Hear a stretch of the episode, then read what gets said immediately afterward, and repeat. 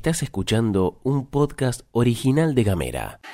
Hoy es 23 de septiembre, jueves, con J de juro que llego al viernes. Y acá, en la pastilla de Gamera, te contamos, están pasando cosas. La ley Pedro Rocha pierde un poco el envión. Comenzó el debate de una ley nacional que Tierra del Fuego mira con cariño. Reina la incertidumbre entre trabajadores industriales. Flor Vaso y Gastón Lodos te cuentan las noticias en 10 minutos. O menos. Desde Ushuaia y Río Grande. Para toda la Argentina. Esto es La Pastilla de Gamera.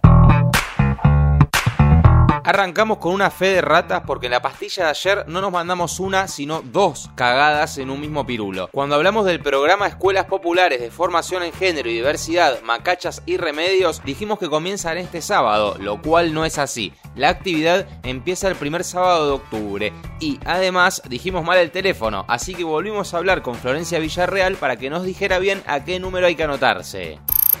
Las inscripciones cierran este viernes 25 de septiembre y puedes anotarte contactando a las referentes de las organizaciones que mencionamos anteriormente o puedes comunicarte al 02901 1548 9060 llamando o por mensaje de WhatsApp 1548 9060.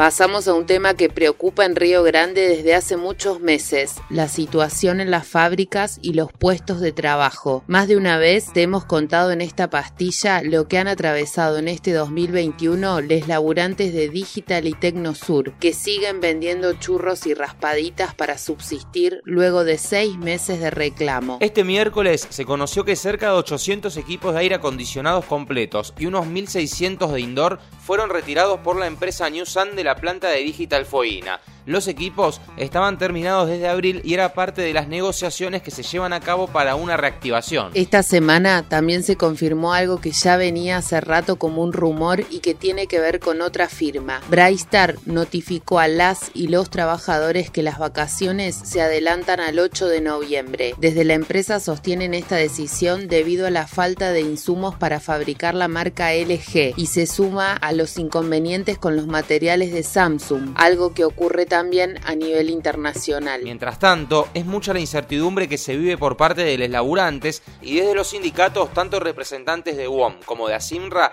mantienen reuniones con los referentes de la empresa para destrabar esta situación y evitar conflictos mayores. Es momento de ir a la legislatura porque ayer por la tarde se llevó adelante una nueva reunión de las comisiones de salud y de presupuesto donde se está tratando la ley de oncopediatría y en esta oportunidad quienes asistieron fueron representantes de la OSEF con su presidenta Mariana Rubi a la cabeza. Según se informó oficialmente, desde la obra social se dieron algunos datos respecto a la atención que se presta actualmente a los pacientes oncológicos y Daniel Rivarola, que preside la Comisión de Salud, afirmó que se busca que salga la mejor ley para la gente que la necesita. Ahora vamos a esperar que prestaciones médicas y OSEF hagan este cálculo de costos para seguir avanzando en su tratamiento. En relación a lo económico, Federico Ciurano, que es el presidente de la Comisión de Presupuesto, declaró que se debe tener en cuenta que la obra social tiene un presupuesto de 4 mil millones de pesos, con un déficit proyectado de 860 millones de pesos, pero que en realidad el déficit proyectado para el año 2021 es de 1.500 millones de pesos. En su momento te habíamos contado que estaba todo dado para que el proyecto de ley presentado por la legisladora Buoto tuviera dictamen positivo. Sin embargo, algunas semanas después parece que el panorama cambió. Pasamos a otro tema para contarte sobre una investigación muy interesante que indaga sobre algunos de los efectos generados por la pandemia, en este caso en jóvenes de Tierra del Fuego. La investigación está a cargo de un equipo de la UNTDF, conformado por Bruno Colombari, Lucila Kida y Libera Guzzi, habitual oyente de este informativo y a quien le mandamos un abrazo. El relevamiento, que involucró a 300 personas, fue realizado en el mes de septiembre de 2020 en jóvenes de 18 a 20 años que identificaron una serie de consecuencias educativas, laborales, de salud y de uso del tiempo libre en el contexto de la pandemia. Desde Gamera conversamos con Bruno Colombari, sociólogo y docente investigador, y esto fue lo que nos adelantó. En primer lugar, la encuesta nos mostró que un 16% de las y los respondientes perdió su trabajo producto de la pandemia y de quienes lo mantuvieron, un tercio vio reducidos sus ingresos. Esta situación afectó mayoritariamente a las mujeres, entre las cuales la caída del ingreso llegó al 40%. Las dificultades producidas por la pandemia para conseguir trabajo generaron que sectores que habitualmente no recurren a ayudas estatales las hayan necesitado. Entre los distintos tipos de asistencia estatal, la más solicitada fue la alimentaria, provista por los municipios y el gobierno provincial, y en segundo lugar el ingreso familiar de emergencia, el IFE, provisto por el gobierno de la nación.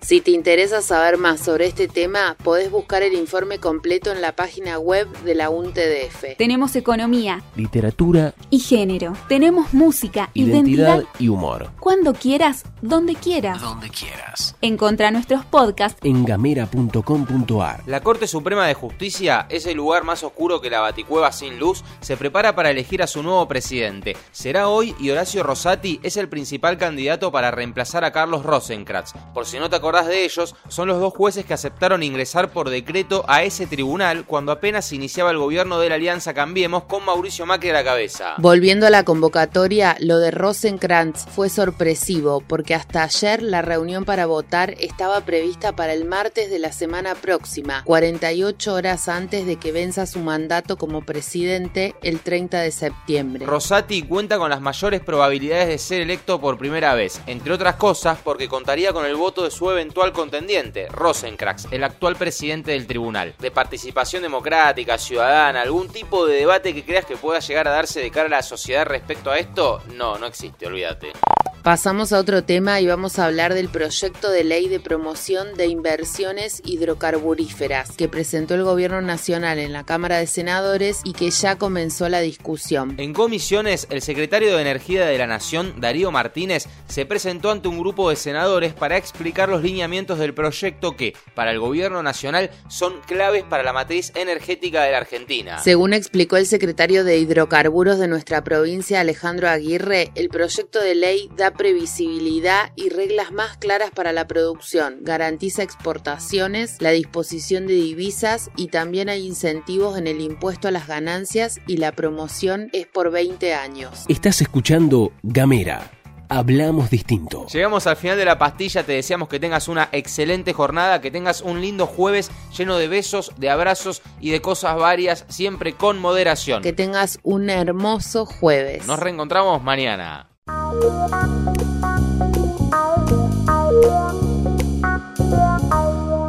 Estás escuchando un podcast original de Gamera.